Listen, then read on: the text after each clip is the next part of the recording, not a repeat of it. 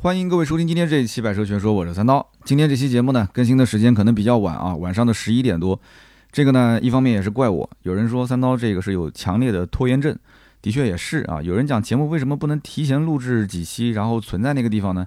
这个呢，我们之前是试过的。其实有了提前录制的节目，反而会让自己有一些惰性啊，因为之前已经有储备了嘛，所以也不用很着急了，反而没有那种时间的紧迫感。同时呢，这个很多车都是前脚上市，我们后脚就上节目，因为音频节目比其他的视频节目啊，或者是图文来的会稍微快一些，对吧？那么另外就是高尔夫这个车呢，4S 店的试驾车上牌，也就是在这两天刚刚才陆陆续续上好牌提供试驾，像我们呢也没有参加国内的第一批媒体试驾，所以相应来讲就会稍微晚一点。那么没关系啊，反正周三节目还是正常更新了。今天这一期咱们就聊一聊高尔夫八。那么第八代的高尔夫呢？上市的价格是十二万九千八到十六万五千八。如果有些朋友没有关注过这个车的话，可能对这个车的价格没什么感觉。那么我来解释一下啊，我的感觉是什么呢？就我觉得贵啊。有人讲说不对啊，怎么会贵呢？你要是跟之前二零二零款的高尔夫比，那个价格才十四万多到十六万多啊，对不对？那这个价格贵在哪儿呢？那这里面呢，我们一会儿去详细的讲一讲它到底贵在什么地方。那么整体来讲，其实你说它不贵也是 OK 的啊，这话好像有点矛盾啊。那么为什么说它不贵也是 OK 的呢？就是在有些人的眼里，他会觉得说，高尔夫一直就是一个十四五万的车，很正常，对吧？它挂个十二万九千八，其实这车估计买的人也不多。那么最畅销的配置还是在十四万九千多，甚至十六万多这个版本。那么主要就是看最终 4S 店能够优惠多少啊？我相信不优惠也不会有什么人去买。那么觉得它贵的人肯定还是占大多数的啊，大家还是觉得这么一个小车啊，一个紧凑级的，还是个两厢车，那我犯不着花那么多的钱。你看现在如果十六万五千八，一分钱不让，加上购置税，加上保险，其他的费用不谈啊，这车子就是随便毛估估的话，至少要十八万多才能落地，那这就得是真的信仰了，对吧？没有一点点信仰，为什么要买这个车呢？所以我们可以先从这一次上市的车型配置和它的定价。展开来，我们先聊一聊这款车。这个车呢，我之前也试驾过了啊，我在微博上也发布了动态，大家也看到了我在微博上的评价。高尔夫八的整体的动力总成是没有变化的，还是 1.2T 和 1.4T 的两个版本。那么 1.2T 呢，分两个配置啊，一个是 1.2T 200 TSI 和 1.2T Pro 200 TSI，那就是普通版跟 Pro 版本。所以你看现在车子的这个取名字啊，取的是越来越简单。要么呢就是 Pro，要不就是 Plus，要不就是 Max，哎，反正就是跟手机学，是吧？那么定价呢，分别是十二万九千八和十四万两千八。其实说心里话啊，我的心里面，甭管是大众也好，还是包括像丰田卡罗拉零零，它不是也有一点二 T 嘛？但凡是一点二 T 的车子，我觉得它的价值就高不过十三万。所以大众的高尔夫一点二 T，它的定价我能接受的范围，十二万九千八已经是到头了。对吧？如果说哎，我手头比较的拮据，我没什么预算，但是呢，我又爱高尔夫爱到不行，那怎么办？我咬咬牙，我就认了，十二万九千八就十二万九千八。但是它的高配就是这个 Pro 版本，它的定价是十四万两千八。你让我花十四万两千八落地十六万上下去买一台这个车，那我感觉你有点是在侮辱我的智商啊！我真的如果有十四万多，我干嘛要买个高尔夫一点二 T 呢？就不管是合资车，甚至是合资的 B 级车，像什么迈锐宝 XL，或者是像速派这种车型，或者是国产车，国产车那真的是随便你选了，遍地的车都是啊，就是哪怕高配啊，甚至更高一个级别、两个级别都能买得到。那十四万多，再换句话讲，就算是买高尔夫，对吧？那我为什么不上 1.4T 的版本呢？1.4T Pro 280 TSI 售价十四万九千八，跟它就差七千块钱，对不对？你说？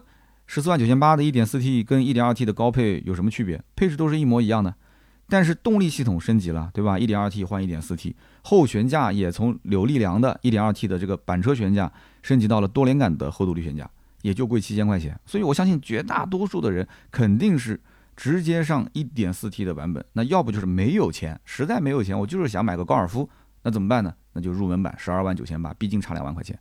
那么当然了，如果说更多的人资金宽裕一些，对吧？我买高尔夫，我就本来预算就比较充足，那就直接上 1.4T 顶配啊，就这个 R-Line 的版本，对不对？运动套件啊，翻毛皮座椅啊，自适应巡航、大屏这些配置都有了，售价十六万五千八，虽然也是个天价，但是为了信仰充值嘛，对吧？不贵不贵。所以全网几乎所有介绍高尔夫八的文章，他都会去推荐说，哎，大家呃最适合购买的配置是十四万九千八的这个 Pro 版本的 1.4T 的这个280。那么这个配置你要让我来讲的话，性价比的确很高，但是我觉得这要分人啊。如果说仅仅是家用，就觉得说，哎，高尔夫反正 1.2T 动力太小了，1.4T 够用，对吧？你看路上跑的高尔夫，基本上都不敢说百分之百，主流动力都是一点四 T。那么在一九款之前，还有一点六升自然吸气的版本，路上也会有一些，但是选择一点二 T 的真的非常非常的少。那么如果说你发自内心啊，你说喜欢这个车，而且你心里面还有那么一丢丢的，你觉得这是个经典车型，我可以拥有，我也可以收藏哦，我可能开的时间更久一些。那我刚刚前面说了，直奔顶配 R9 的版本，对吧？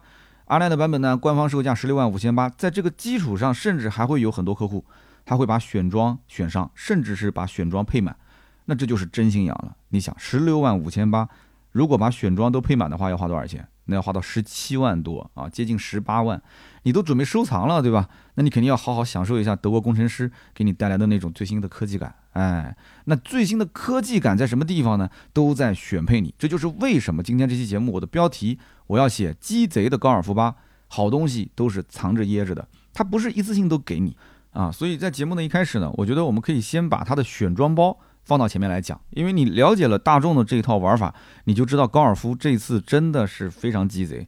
你感觉它好像价格降了，实际上它根本就没有降，它是把它放到了选装包里面，而且这个选装包其实没有太多的善意啊，我个人觉得。那么它一共有六个选装包，其中两个选装包呢，仅仅提供给两百 TSI Pro，也就是两就是一点二 T 的这个高配，还有一个呢是二八零 TSI 的 Pro，就是一点四 T 的低配。那你说低配其实也不算低了，它相当于是一个这个普通版本，还有一个是 i9 的版本。那么另外的四个选装包仅仅只提供给 1.4T 的顶配车型，也就是280的 i9 的版本。好，那么如果说一个客户他说我钱呃预算不够怎么办？我买了个十二万九千八的盖板，那对不起，所有的选装包你是选不了的啊！你说这一类客户他的内心是不是受到了一万点的暴击？有人讲说啊，你一个买盖板的朋友，你你不要那么伤心啊！你自己摸着良心讲，你有可能选装吗？对不对？你可能买盖板十二万九千八，你的预算都不够。但是我想讲，选不选那是我的事，你给不给我权利让我去选，那是你的问题，对吧？所以这种选装包 其实是啊，是我觉得是比较有有有恶意的，就是说啊，我不想让这个最低配去选。当然了，也不是他一家，有很多的一些车型都是这样，中配、高配。啊，可以选装一些配置，但是最低配我就是不给你选，这也是一种营销的手段。但你要说这些配置是不是因为最低配它它某些这个部件它不能装在车上呢？你听一听这些选装包你就知道了，哪些是不能装在车上的呢？都能装，就是不给你装而已啊。那么有人讲说，那就算 1.2T 的盖板，十二万多的版本，他去选装了，都给你选，对吧？选到最后你加了个一万多，加了个一万多变成十四万多，那你为什么不去买个 1.4T 的版本呢？对不对？一点四 T 的入门版十四万九千八，你直接上动力，后悬架也给你换了，那不更好吗？所以说，你不要讲说盖板的一点二 T 客户不会选，我觉得说就算是一点二 T 的顶配的用户，他也基本上不会选装。哎，多那么一点钱，我直接上一点四 T 呗。而这个一点四 T 的跑量最多的，应该就是十四万九千八这个版本。那这个版本会不会有人选装呢？会有，但是它的选装的。这个概率，我觉得不会有一点四 T 的顶配 R-Line 的这个版本选的人多，因为大多数人选择一点四 T 的十四万九千八的版本，还是以代步为主，他可能信仰的成分不算太多一些。真正上到16万五千八的用户，想要那一套 i9 的运动套件啊，需要那么多的一些配置，大屏啊这些，那么翻毛皮座椅，我觉得他应该是真信仰，他都有那么多的预算了，这个时候你让他再多掏一万多块钱，把这个配置啊选装给配满。我觉得可能性就非常的大，所以我们可以大概了解一下，一共六个选装包分别是什么。那么首先，高尔夫八的第一个选装包，它是可以花五百块钱。有人讲你是不是说错了？五千块钱吧？怎么有这么便宜的选装包？哎，这个我当时也是确认了一下，真的只要五百块钱，就可以在这个 1.2T 的顶配和 1.4T 的低配这两个版本的车型上加两个功能啊，分别是方向盘加热和电加热的雨刷喷嘴。那说实话，这五百块钱花的还是很值的。啊，这就是我就是为什么讲这个高尔夫好东西都是藏着掖着的啊。这个五百块钱你你就加在车上又怎样呢？但不加就必须让你花钱去选装，而且你大家知道的，选装之后这个车辆啊，它的订货周期相对会比较长，它属于个性化的订单。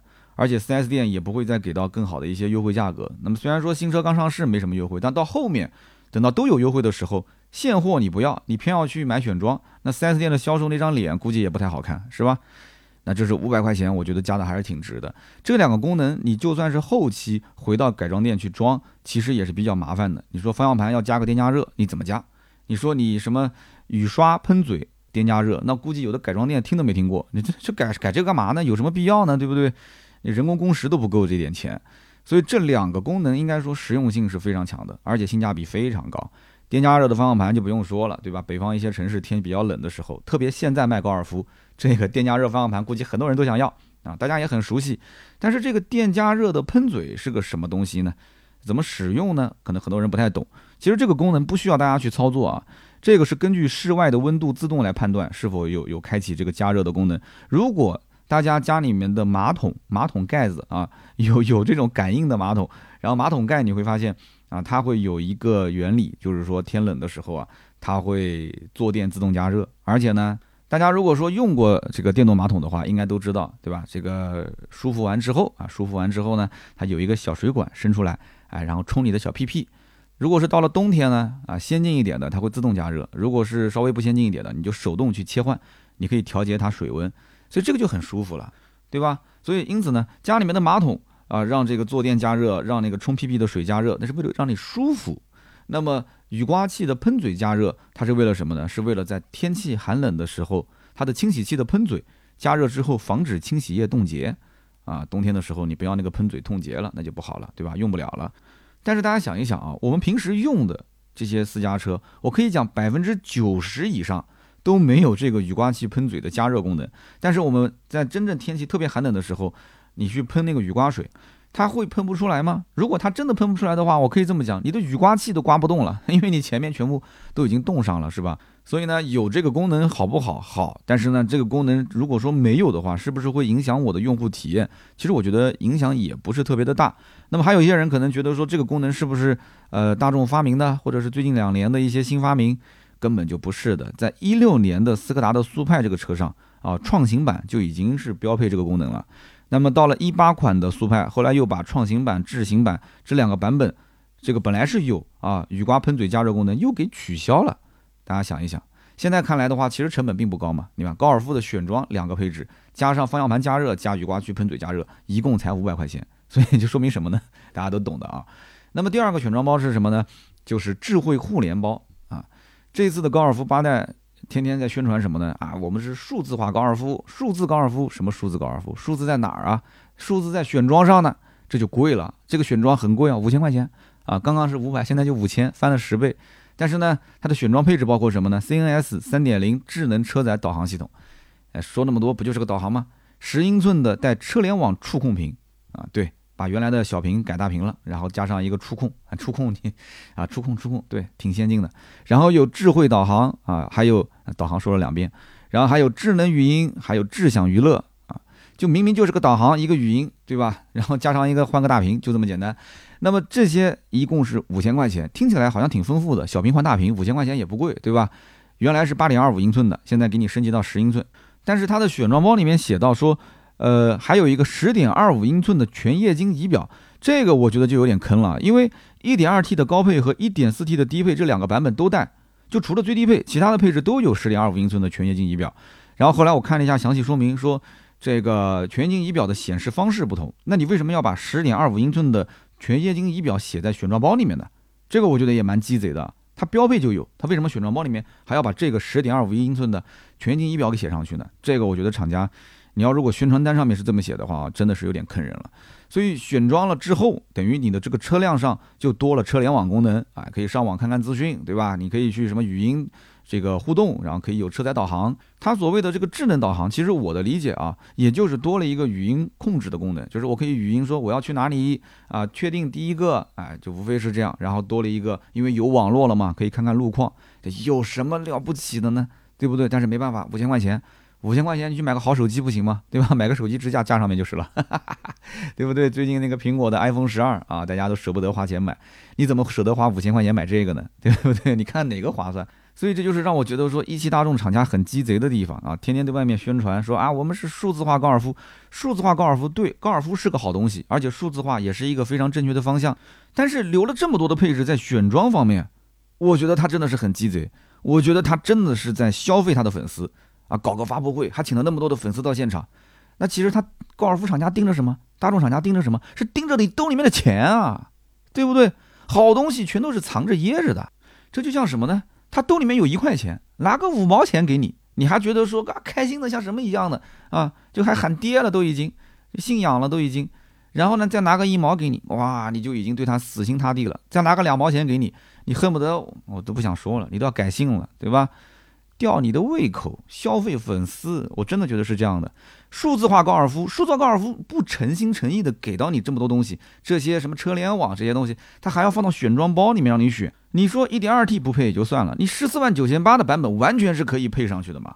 因为这次你毕竟强调的是数字高尔夫，那你数字怎么体现呢？我觉得厂家可能有点理解错误了啊，他可能理解的是数字高尔夫那个是利润的数字，对吧？所以这些车联网的功能。现在你看看周边的国产车，十来万块钱的车都已经是标配了。我的妈呀，他还当个宝一样的宣传。高尔夫十四万九千八加五千块钱选这个，就变成十五万四千八的车了。大家想过这个问题没有？啊，你说这些厂家的领导是没长眼睛看一看周围的市场环境呢，还是说没长脑子想赚钱想疯了呢？就是觉得说啊，自己拿出了一个原汁原味的啊德国经典小车，全球化的车型，对不对？会觉得自己了不起了啊！在中国有那么多的人喜欢，它是经典，然后就从粉丝的兜里面开始掏钱了啊！是不是割韭菜了？真的是想赚钱想疯的了啊！但是没办法，它高尔夫就是经典啊，这个我得承认啊，它确实是经典车型啊，很好开。我今天试驾感觉也很不错，有人喜欢，有人爱，而且最关键就是十几万我都花了，我还差那个五千块钱吗？就像大家有结婚的人都知道，结婚的时候你去拍婚纱照啊，去订那个结婚的酒店。那么所有的销售都会讲一句话：一辈子就这么一次啊，这钱一定要花，这花的是值的，对吧？那这个选装包不是一样吗？销售也要跟你讲，你不加你会后悔，但是我也要跟你讲，你加了会更后悔，因为你一看你最后那个清单拉出来的价格远远超出你之前进店的时候你的预算，是不是？最终你多花了一两万块钱，这年头钱好挣吗？特别是开高尔夫的各位兄弟，钱好挣吗？你摸着良心告诉我，甚至你还花的可能是父母的钱。那么第三个选装包是什么？是驾驶辅助包。从这个选装包开始，听清楚了，只能是二八零 TSI R9 的版本，也就是顶配车型才能选装。从这个选装包开始，所以我就感觉大众的整个的定价体系里面是透露着满满的对于盖板用户的歧视、不尊重，以及对于顶配用户的各种套路。就可能在德国人的眼里面，他会觉得，哎呀，盖板用户就是图便宜嘛，对吧？又想开高尔夫。对不对？你只要是台高尔夫就可以了，你没必要你给他加这些选装嘛，对不对？就是你选装的资格都没有，所以你也不指望说他们再去花个，你别说一两万块钱了，花个几千块钱去选装，不可能的事情。他们都是咬着牙上的最入门的版本，但是顶配的用户是不一样，顶配的用户他们对高尔夫的忠诚度非常非常高啊，甚至于他们可能对于德国技术有一种莫名的崇拜，所以说再多的选装他们都不会嫌少，对吧？你定什么价格，你只要不要太离谱了，他们都能接受。所以，对吧？德国佬嘛，就想要钓这一批凯子啊，钓这一批客户。那毫无疑问嘛，你说在生产线上面就多这么一点配置，对不对？多了五千块钱，钱给谁挣了？钱不就是给厂家挣了吗？所以这些德国佬嘛，就钓这一批客户，让他们过来进行选装，对吧？挣到了钱，厂家利润上去了，那晚上睡觉嘴都能咧着笑，是不是？驾驶辅助的选装包定价是五千块钱，按道理说，其实五千块钱也不算贵。但是你要知道，它其实本身就带 ACC 自适应巡航，它已经有一部分的功能了，只是它没有给你完全开放。它这个五千块钱等于相当于是激活了 L2 级别的自动驾驶，它原本就有一些，包括主动刹车这些，它本来就有的，啊。它等于多了一键式驾驶辅助系统，相当于是一键就能开启啊，包括车道保持这些都拍开启。然后离手检测这个还要把它写出来，你既然都是 L2 级别的自动驾驶的，什么离手检测？哪个车子 L2 级别没有离手检测？带车道保持的，带 ACC 自适应巡航的，还要把这个离手检测给写出来？那那那你要不要写一个离脚检测啊？因为你刹车油门也不用踩了，那离脚检测呗。那还有预碰撞保护，还有交通标志识别，还有车道保持，还有什么施工地带辅助功能？我在网上搜了半天，我也没看到这什么叫施工地带辅助功能。你你遇到了施有施工地带，你你咋了是？你还能跟他们工头打个打个招呼，让我们直接从工地穿过去啊？没搞懂这啥意思，反正网上搜了一下，我没看见。问他们销售，他们销售也不知道啥意思。那么除此之外，之前提到了五百块钱的选装，就是方向盘加热和前挡风玻璃的清洗嘴加热这两个功能也都是包含在内的啊。那么所以说，我觉得这五千块钱你说花的值不值？也挺值的啊。可是我想问一句，十六万五千八的顶配，它都不带这些功能，你觉得它良心过得去吗？我就想问问一汽大众的各位领导，你良心过得去吗？你还数字化大众，你数字化大众 L2 级别的辅助驾驶，你你连什么车道保持你都不给，还还还选装离手检测，我真的我看到我当时我真的笑歪了我的嘴，我真的是，你都好意思写得出来？还一键式驾驶辅助系统，哪个车没有一键式驾驶辅助系统的？你告诉我，只要但凡是带 ACC 自适应巡航、车道保持这些，嗯，真的，我觉得咬文嚼字，你这。就是忽悠嘛，就是忽悠，这种水平还能叫数字化高尔夫？我真的是，我真的是无语了，真是很，哎，还是 L 二加级？你你知道啥叫 L 二加级啊？我就想问问一汽大众的各位领导，你知道啥叫 L 二加级？你高尔夫打个转向灯，车子能自动变道，然后超车之后再自动变回来？L 二加级，我只能说是什么呢？国产车不争气呀，什么配置都有，配置特别高，开着也开不坏。但是你就干不过高尔夫，你无法替代高尔夫，对不对？你无法替代它，它名声在外，它有着那么多年的历史的积累，对吧？七几年就已经上市了，对不？在中国也有十七年嘛，零三年就开始国产化了，你没有办法，真的没有办法，你干不过它，顶级流量大网红，所以说你只能是看着高尔夫割韭菜，忙得不亦乐乎啊，你没办法，对不对？哎呀，你这掏心掏肺的给客户。对吧？我有时候我在想一个问题，我这不是说妈一讲你又说我充值了，我就在想，你说十六万五千八，哎，买个领克零三不比它香啊？啊，领克零三买个二点零 T 的领克零三，你随随便便干翻它，各种蹂躏啊，就长得丑一点嘛，对吧？就长得不能叫丑，就长得有点另类啊，有点另类。那高尔夫确实造型很经典啊，对不对？哎呦，真的，我为国产车捏把汗啊。那么第四个选装包是什么呢？是豪华音响包。啊，定价多少钱？四千二百块钱。选装之后呢，哎，全车的七个喇叭升级到十个喇叭了，而且呢，它的这个音响啊，也是升级到了哈曼卡顿的品牌音响啊。哈曼卡顿大品牌，大家都知道的。我说一句比较舔狗的话给大家听啊，就是说这个导航的语音的声音啊，感觉都有点变甜了。呃，这个不吹不黑，是真的啊。这个哈曼卡顿音响，我个人还是比较喜欢的，就是说你可以试驾时候听一听，然后呢，你可以去了解一下。它这个选装包四千二，不仅仅是一个音响啊，它还包括附赠了一个驾驶模式的切换。原本只有普通跟运动模式，现在给你多了一个 ECO 模式啊。你说都花了十六万多了，买个高尔夫还需要开一个节能模式啊，经济模式。我开这个车是用来造的啊，但给你个经济模式，我觉得你也不会用。就像我那个奔驰 C 上面，长期我都是放在舒适模式，我基本上也不会切运动模式，我更不会切这个 ECO 的这个经济模式，因为切成经济模式之后你不给劲啊。踩油门总是慢慢拍，它总是慢慢拍，你觉得开得舒服吗？跑高速本身就省油，我不可能跑高速的时候切 ECO 嘛，对不对？那我市区的时候我更不想切 ECO，那不给劲啊！而且最关键的就是我切过一段时间 ECO，但是我没有看见我的油耗明显下降，它该是九点几，它还是九点几。如果我切完 ECO 之后，哎，我能明显感觉到我的油耗降到了七点几，甚至六点几，那我宁愿踩油门的时候肉一点就肉一点了，对不对？你毕竟能省两个油呢，两个多油，那我很开心啊。它没有明显下降嘛，所以这个模式其实，哎呦，这是食之无味，弃之可惜啊，非常的鸡肋。那么第五个选装包是什么呢？是科技灯光包，高尔夫八全系都是 LED 大灯啊，这一点首先我们肯定要舔一下，还是不错的。但是这里面也要说明，一汽大众是很聪明的，他知道哪些地方可以减配，哪些地方是不能减配的。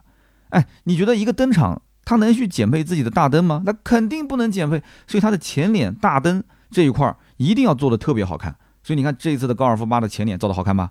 我相信没有人会说丑，绝大多数人的审美应该对于前脸的评价都是非常好看，但是就是尾部造型不够犀利啊，有点虎头蛇尾的样子。那么前大灯 LED 的，不过它光是 LED，LED 跟 LED 大灯之间还有区别呢，所以你要实现大灯的智能化，再升个级，对不起，再掏点钱。那么选装什么呢？就选装这个科技灯光包，三千块。它包含哪些呢？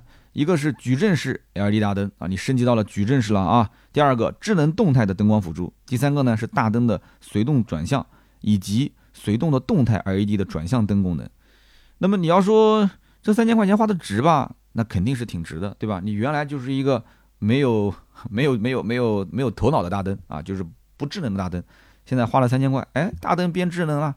你要说安全，它是无价的。经常走夜路，你难免会遇到说照明不好的一些路段，特别像我这种眼神本身就不太好的，那这个东西你一选上，对吧？大灯又是矩阵的，现在冬天白天时间又比较短，到了个晚上五六点天就黑了，那这个就很明显了，这就能用上了。但是又是矩阵，又是随动，又是智能辅助。那有的人讲说，我其实用不到啊，我其实一年也就是开个不到一万公里，然后每天就是上下班，而且我下班又比较早，对吧？我基本上晚上都不开车，只要是晚上，对吧？天一黑，我的车子就会直接放到停车场啊，我怕开夜路。那你要这么说的话，你这三千块钱真的不用花了。可是我想问，你真的能保证说，现在冬天本身这个黑的就早，你老板稍微开个会，你那么晚开回家，你就不用这个大灯了吗？这大灯肯定三千块钱是值的嘛？所以这个配置对于大多数人来讲，还是你只要是上到顶配了，他还是会选上的。那么最后一个选装包是什么呢？最后就是平视显示系统，这个呢也叫做抬头显示啊，很多人其实也很清楚啊。那么之前大众的抬头显示呢，它会有一个竖起来的小的塑料片，感觉有点 low low 的。那么现在终于是跟上了这个时代的步伐啊，它的平视显示系统的面积虽然说不是很大，但是清晰度还是比较可以的。我之前也试驾的过程中看了一下，不过这个功能你要花多少钱呢？听清楚了。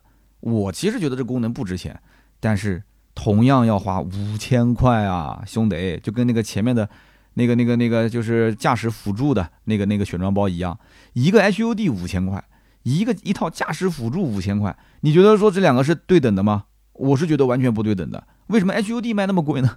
啊，所以我我最后这一个选项我肯定是不会选的。对吧？我相信很多人最近可能想买 iPhone 十二，他都掏不出这五千块钱，都舍不得去买。他会为了一个平视系统，为了一个抬头显示花五千块吗？那就真的是信仰了。但是如果是一个比较牛逼的销售，他看客户把前面的几个选装包都选了，就剩最后一个了，他不选，那就这个时候我觉得就看你狠不狠了，你厉不厉害了。你可以让这个客户纠结，你不一定能搞定他，但你可以让他纠结。你可以跟他这么讲，你说，哎兄弟，你要知道啊，三四五六这四个选装包。只有啊，听好了，只有顶配的十六万五千八的 i9 的版本可以选择。你要如果不选，你相当于就是放弃这个机会了，对不对？你的选装包，你想驾驶辅助很实用的，你选上了；哈曼卡顿音响这个东西买来就是自己享受的，你也选上了；科技灯光包为了安全，你也选上了，对不对？这三个其实根本就不用推荐的，就客户自己掂量掂量都觉得说是可以买的。那么就剩最后一个。这个我不想说，这个 HUD 抬头显示涉不涉及到说对你的安全有保障，还是怎么样，还是你的驾驶习惯各方面，我不管，我就问你兄弟，你现在就差这一个选装包，你这台车就是满配的高尔夫了。我就问你，你选不选？你以后开出去你就说我这车是满配的，你不用看了，就市面上所有的高尔夫，就我的这个高尔夫配置是最高的，没有之一，对吧？那再换句话讲，你选满配之后，你自己开的舒服，开的安全，对不对？而且再换句话讲，过几年之后，你真的不想要，你转手的时候，只要但凡是以前了解过高尔夫八的识货的买家，只要一看 i9 的版本，抬头显示，对不对？哈曼卡顿的音响，不用说了，你这就是个满配嘛，你就是个满配嘛，就懂行的一看就懂了，是不是？那当然了，其实这个销售呢，也只会说前面一半的话，后面一半不会跟你讲什么满配不满配啊，哈哈，在我们二手车贩子眼里。你只要是一个高尔夫八代，你开过来一看是二零二零年上的牌，或者是你看十二月份上嘛，你如果十二月份买开票，你可能压着，我建议你是压着二零二一年去上个牌。我一看二零二一年的啊，我只会按照年限和你卖车的那一年一点四 T 的最低配的价格来进行评估。你跟我说你这车是十六万多的版本啊，十六万多版本高配呗，高配我最多给你多加个几千块钱呗。你跟我说不不不不不不，我是十六万五千八的高配，还加了一万多的选装。对不起，再见。你选装不选装关我什么事？那我我不要选装，你给我拆了。你拆吗？你都不知道从哪边下螺丝拆呢？你怎么拆？啊，你根本就不会拆。所以我最多给你按照高配来评估。那大多数的行情就是按照一个一点四 T 的高尔夫的最低配市场的最低成交价来进行评估，你的车值多少钱，对吧？你的选装，那你你就找直接买家，你们俩去磨嘴皮子呗，谁的嘴皮子利索，你就听谁的嘛，对吧？你跟车贩子他不会跟你去讲这些东西。那么今天我去试车的时候，我还看到一个小伙子，一个人过来在展厅里面，我一看，我听他讲说，啊，这车今天订车的话要交多少钱？哎，这哥们儿是订高尔夫的，然后呢，展厅只有我们两人在看，我在那边拍照片看车。他可能也没见过，他就是什么来看车还拍照片的，我不知道他猜到没猜到，我是一个媒体，他就跟我聊了两句。那小伙子呢，有一台二手车要置换，但是呢，他因为是这个置换的车辆和新车行驶证不同名，所以他不能享受二手车的补贴啊。二手车补贴的话，我感觉也不是很高，好像非本品牌是补两千块钱吧。非本品呃呃，然后本品牌的话，还一定要是高尔夫才行，就是高尔夫换高尔夫。本品牌的其他的大众，啊，特别指明就是上汽大众不享受补贴，就是不享受本品牌的补贴，你可以置换给他。所以这个我觉得就很奇怪了，就上汽大众跟一汽大众这个水火不容嘛，有点啊。那上汽大众的补贴是不是也不认一汽大众的车？这个我们的有卖上汽的和一汽的兄弟们跟我说一下啊。然后这哥们儿当时呢就想订车，那么这个展厅里面只有一台。展车，然后这个店呢，仓库里面还有一台是二八零的，就是那个十四万九千八的版本。展厅的那台是 R9 的版本。那么还有一台试驾车，试驾车是满配，十六万五千八的 R9 的顶配，加加上所有的选装。所以呢，一开始我想要不去仓库去看一看那个十四万九千八的版本，因为当时我要等别人试驾嘛。结果呢，说这个车子不在这个店附近的仓库，在很远的一个地方，那就算了，那我就不去看了，对吧？所以我就在想，其实这些都是应该是。店里面要考虑到的点，你说不可能所有的人过来都是买顶配吧？那我不买顶配，我想看一看这个十四万多的这个下一档的配置，你连看都不让我看，我就想看看有什么区别，对不对？你为什么要放到一个那么远的仓库里面呢？你就不能让我就近看？很明显，高尔夫这几天肯定是热门嘛，对不对？而且展厅的那个小伙子当时很纠结，他纠结要不要选装，这也是他为什么要去试驾的原因，因为试驾就是选装完的那个版本。那么如果说他要选装，就要等很久。啊，如果说不选装，那就是展厅这一台现车，马上就可以提走。那我我也可以理解，就这小伙子的那种，就是想马上成为高尔夫车主的心态。他一会儿坐在那个洽谈桌子旁边，然后看着展车，一会儿又走过去摸摸这里，然后看看那里，对吧？时不时跟我还搭两句话。就是他可能想知道，就如果我也是对高尔夫感兴趣的客户，我有什么想法？我当时逗了他一下，我说：“哎，兄弟，我说。”这个车我是挺喜欢的，但是呢，我如果要买的话，我是要等以后优惠两万块钱以上。那小伙子很吃惊，说啊，说这个车子什么时候能优惠到两万以上？我说这两万以上，明明明年吧，明年年中肯定差不多了吧？那小伙子哦了一声，也没说什么。然后反正据说应该是定了，当天就定了。那销售肯定是希望这小伙子是订现车，把展厅那辆现货直接提走，对吧？卖现货和卖选装后的期货其实提成是一样的。那现货马上就可以获得提成，下个月就可以发。但如果说这个呃，你要是买期货，那还不知道猴年马月，中途万一这个小伙子突然脑袋一热要退单，你这个退单就麻烦了啊！你这是选装的满配，你选装满配颜色就是你选的，你到时候不好卖就麻烦了，是不是？第二个就是你如果卖展厅这个车，如果配置还不够，你还可以让他进行第三方的这个改装，你可以找外面的店过来进行改装，进行装潢吧，或者说是叫装潢升级。那装潢升级是有提成的。那销售肯定是愿意卖装潢啊，他不愿意卖选装啊，是不是？那么满配的高尔夫等你选装完了之后，你你说我还能推销什么呢？什么装潢也不需要了，你最多放两副脚垫，贴个膜就结束了，几乎没任何改装空间。然后客户可能还要说，哎，你看我都已经选到了满配了，我额外又加了一万多块钱，你 4S 店挣多少？你自己心里没点啊？那什么数啊？你还让我买贴膜，你还让我买脚垫，你送啊，对不对？结果卖了一个满配的选装，还要送他装潢，哎呦，这个宝宝心里有苦啊，说不出来啊，他也没有一毛钱的这个提成，装潢只有买了才有提成，送的是没有的，甚至可能还要扣钱啊。所以说选装的钱是被谁赚的呢？是被厂家赚了啊。4S 店心里面其实想的是什么？你爱选不选？你最好是不要选，你不选就拿我仓库的现车或者是我在途的车辆，那是最好，对吧？这才是一个比较完美的一个销售的状态。那么高尔夫反正不管是哪一代车型都卖得非常好，这实话实说啊。这个车呢进入中国市场十七年，然后呢整个车型的历史四十六年，全球的知名度那是真的不用说了，累计销售将近四千万辆，全球销量最好的三款车，卡罗拉、福特的 F 系列加上高尔夫，这正儿八经是全球最畅销的车型啊。那么大家也听过一个段子，说大众其实只有一款车，就是高尔夫，加个屁股是速腾，拉长之后帕萨特，改个名字叫迈腾。改成溜背式 CC，再拉长叫辉昂，以前是叫辉腾啊，现在叫辉昂。然后拍成方的呢，就是途安；拍成扁的，就是尚酷；再多两个座椅，就是夏朗；加高底盘，就是途观啊，现在是途观 L 了嘛。那么再放大一点，就是途锐。啊，可以说上到九十九，下到刚会走，几乎没人不认识高尔夫啊，可以横着走 嘿嘿啊。当然这是一个夸张的修辞手法啊。所以我的意思就是这车名气大，所以呢，产品只要不出严重的问题，销量几乎就是板上钉钉，没问题的。高尔夫之所以敢说自己是原汁原味的德系标杆小车，你看它在中国市场，它几乎款款车型都是加长的，唯独高尔夫，它非但不敢说让它加长，它还把轴距给缩短了。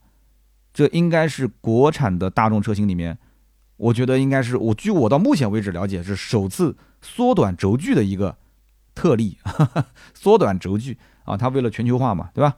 然后新的这个 MQB 的 EVO 的平台，对于厂家来说也有很多可以吹牛逼的地方啊，什么用了车载以太网技术，全面升级这个 CAN 总线为 CAN FD 啊，总线带宽从五百 K 每秒提升为两兆每秒，核心功能模块传输效率达到一百兆每秒啊，以及使用了 CAN BUS 的控制总线功能。那么我知道大家一句都没听懂是吧？一句都没听懂没关系啊。说人话就是高尔夫八在车机系统和智能驾驶方面都做了明显的升级。我们刚刚前面其实已经说了，升级的确是很明显，对吧？啊，大屏、数字化、车联网都有了。但是前提是什么？这些功能你是让消费者、让粉丝掏钱去选装的，你没有一步到位啊，对不对？你你你你要提前享受。什么叫提前提前享受？不是那个前进的钱，是提着钱。人民币提前去感受智能科技，我觉得广告应该这么写：提前感受智能科技，哎，提前感受啊。所以德国货真的是贵的没道理，真的。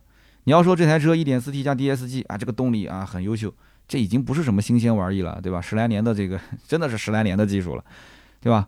你不能说是啊有有这么一套很啊很不错的升级的 MQB 的 EVO 平台啊，你腰杆子就挺得直直的了？不至于，我觉得真不至于。对于上一代的高尔夫来说，这些的确都升级了，但是对于整个汽车市场来讲，十六万五千八，再加上一万七千二的选装，裸车十八万三买一辆高尔夫没有优惠，他，我觉得他真的，他的配置水平，我觉得就是十二三万的车的级别，真的就是一辆十二三万车的级别，但是没办法，两厢车市场高尔夫真的没对手，你自己看一看啊，放眼望去，国产车我们就不聊了，有人讲你别老拿国产车去黑高尔夫。马自达昂克赛拉被高尔夫干趴了，两厢车他都不敢造了，他没人买啊，对不对？各位曾经考虑过马自达两厢的，后来最后放弃的，留言区告诉我啊，为什么高尔夫现在那么那么猖狂？就是当年你没有买马自达的两厢，两厢他都不敢造了。福克斯的三厢卖的都惨兮兮，人家还咬着牙上了个两厢。哎，有几个买福克斯两厢的？请评论区你告诉我，如果你是开三厢的，你考虑过两厢吗？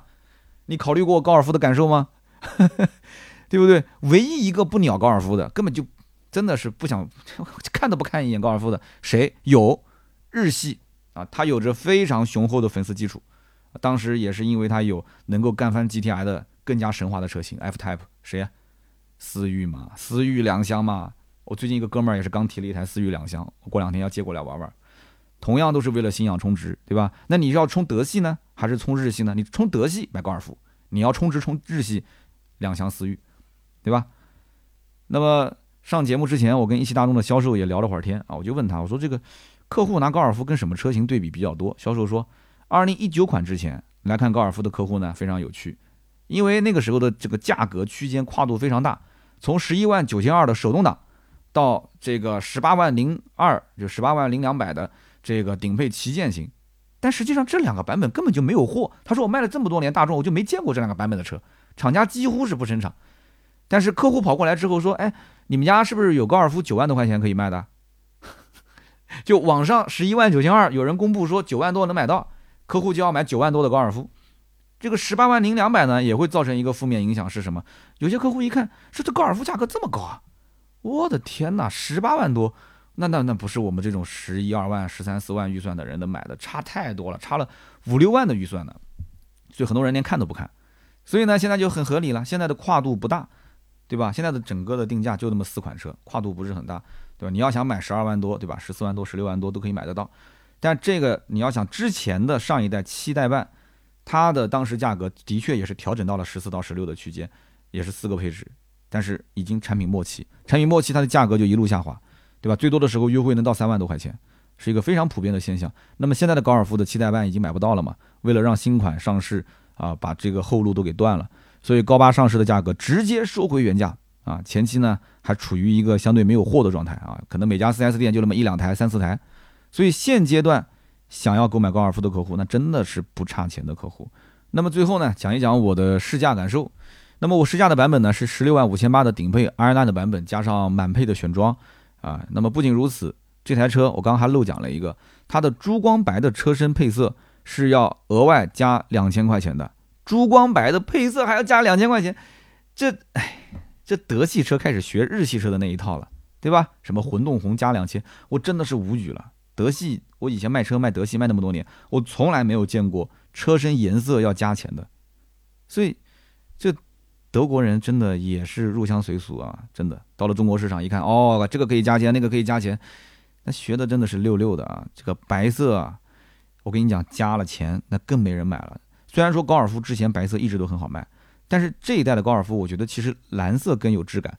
我在它的内部的那个选配单上面，我没有看到蓝色是要加钱的，但是我不知道这个蓝色是不是要加钱。星际蓝和珠光白只有 R9 的版本上有。如果这两个颜色只有 i9 的版本是可以享受的话，那我猜星际蓝说不定也要加两千块钱。所以大家如果知道的话，可以在评论区告诉我一下，给大家互通个有无。啊，展厅我也没看到它的这个展厅的配置单，还没到，还没到配置单。呃，网上也查不到相关信息。然后我要了一份内部文件，内部文件里面只写了一个珠光白两千，没写星际蓝啊。那么这里呢，我还要吐槽一下，就是我在 4S 店试驾它的路线，哎，我都我都不想讲了。它的路线围着 4S 店前面红绿灯大概两三个红绿灯绕一圈，销售开了一大半，然后呢我开了一小半，这就是我的试驾路线。这么短的路程能试出个什么玩意？能试出个什么玩意儿？我我还没踩两脚油门就已经到 4S 店了，对吧？那么既然这台车是一个顶配车型，还选装了 L 级的自动驾驶，为什么就不能上快速路上高架跑一圈？对不对？这 4S 店出门就是个高架，咋啦？你缺那么一点油钱吗？还跟我讲，说 4S 店的车上有 GPS，厂家会监控。对我知道，我当年在 4S 店的时候，这个 GPS 就可以监控。但是试驾路线你可以报备的嘛？它是可以监控，那监控是不是为了不让你乱开这个车？但你可以去申请报备啊，试驾路线也可以有两条、三条嘛，对不对？所以哇，这反正就是开了很短的一段，我就一脚油门一踩就快到了。你说我能试出个啥？但是我还是尽量去感受它，尽量去感受它。为什么呢？因为毕竟啊，这个 R9 的版本，我觉得很多的高尔夫的精髓是在这个车上的啊，座椅的包裹性很好，对吧？然后整个车你开的过程当中，之前都说 DQ 两百早期的这个变速箱顿挫感很强，我高尔夫也开过很多代了，六代、七代、七代半我都开过，而且很多人开了这个车时间久了以后，它的低速的顿挫就会变得很明显。那我开的现在这一款高尔夫八是新车，新车你开以前的老的六代、七代新车，刚开始的时候它的变速箱也没有那么顿挫嘛。反正我整体感觉还是比较平顺的，关键问题就是这车加速响应感觉比以前老款更灵敏啊，所以我觉得这车子其实它整体的这个发展的方向是更快，然后更好操作，它是偏操控取向的一次升级啊，车身姿态各方面控制的很好，所以简单来说，这就是一个很好开的小车。老公要的是驾驶乐趣，老婆可能看上的就是它的颜值和它的名气啊。高尔夫一说，小姐妹都知道，对吧？也不便宜。那么高尔夫是台好车，但是为了更快、更好开，轴距变短了，对吧？后排的空间自然也就会捉襟见肘。你要作为家用来讲的话，你得能接受它的后排空间不够大，腿部空间小到，反正我个人觉得我不能接受。但是你说小巧的电子档杆，再给你两块哎大屏，再加上它那个可触摸的方向盘，它整个车内没有实体按键啊，方向盘也是触摸的，而且带这个咔嗒咔嗒的这种就是回馈。中控上面也是啊，控制空调也会有一个小的触摸按键，对吧？那客户的注意力被转移了，觉得说嗯很有科技感。然后这个车的外形前脸设计很成功，我刚刚说了嘛。那么也有人吐槽说尾部造型过于平庸，但这个无所谓，我觉得对它销量应该讲影响不大。但是唯一让我觉得很搞笑的就是非常虚伪的弄了四个假排气，我我可以讲高尔夫的粉丝都已经疯了。这台车为什么奉之为经典？就是它的整体能坚持这么多年，非常锐耳，非常。传承的一些元素在车身上，它有德系车很多的精神在里面，对吧？你现在偏要搞个假排气，这个假排气真的让人有点画蛇添足的感觉，太假了，你知道吗？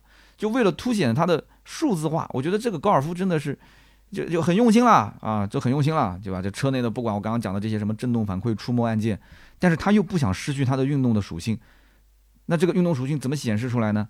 现在排放要求那么严格，好，给你四个假排气，是不是这么理解？所以这领导估计就是拍脑袋的事情啊。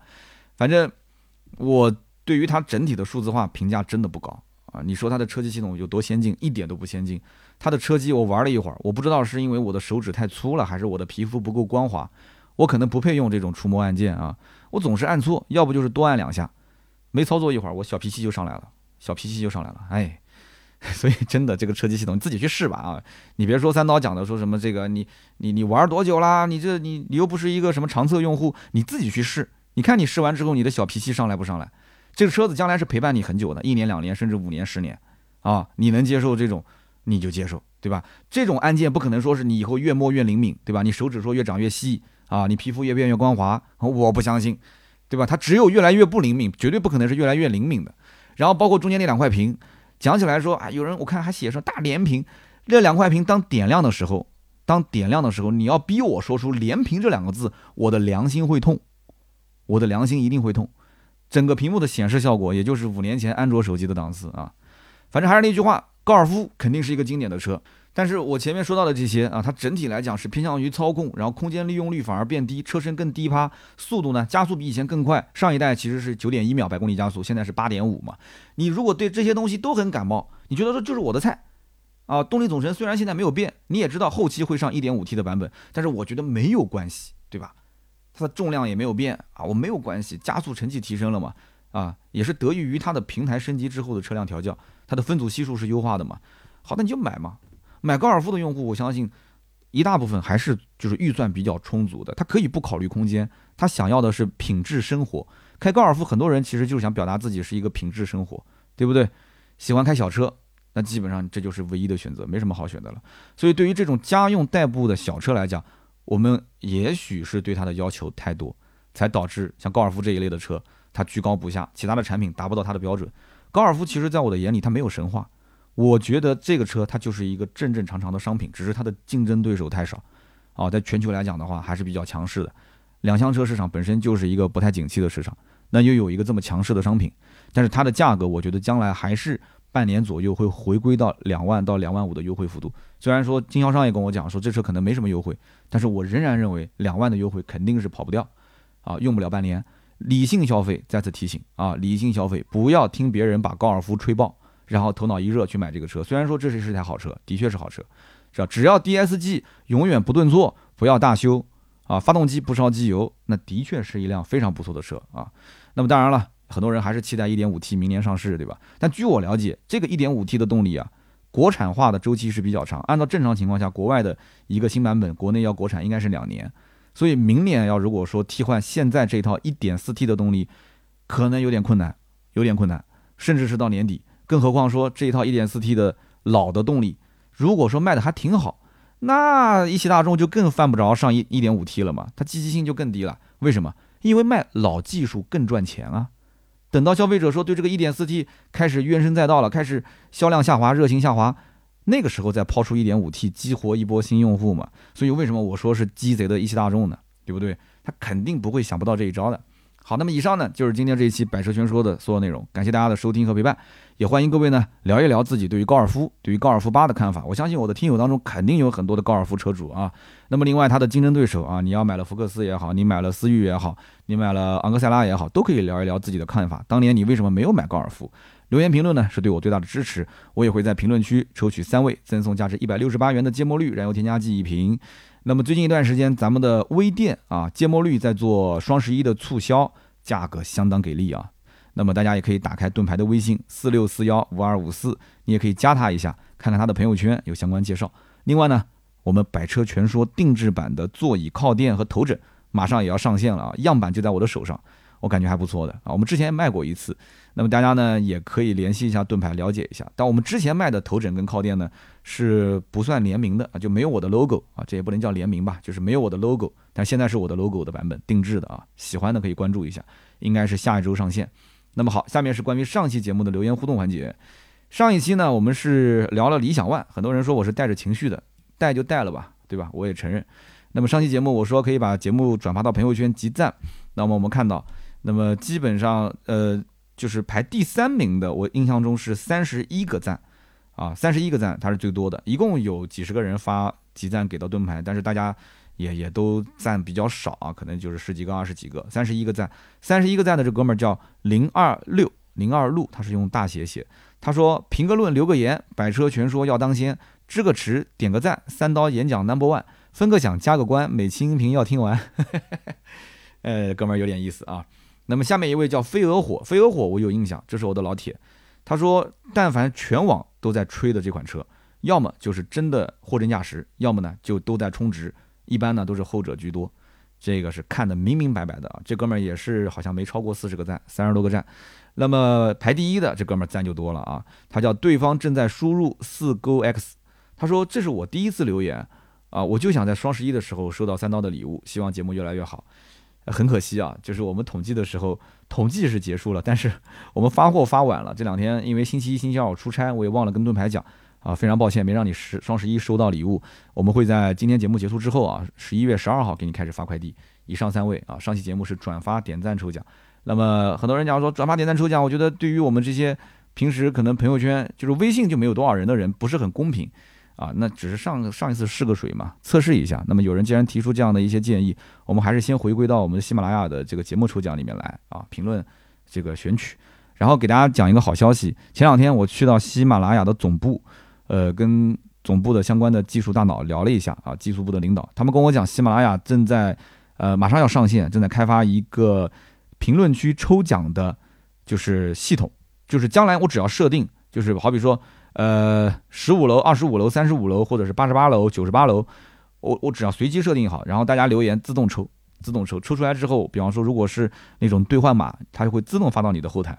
啊，我甚至就只要把这个楼找出来，读一下留言就可以了，发货的动作都不需要我操作，非常的奥利给。好，大家也可以敬请期待。那么以上就是今天节目的所有内容，感谢大家的收听和陪伴。那么如果想要联系我们，想要进入我们的微信社群，可以加盾牌的微信四六四幺五二五四。我们周六接着聊，拜拜。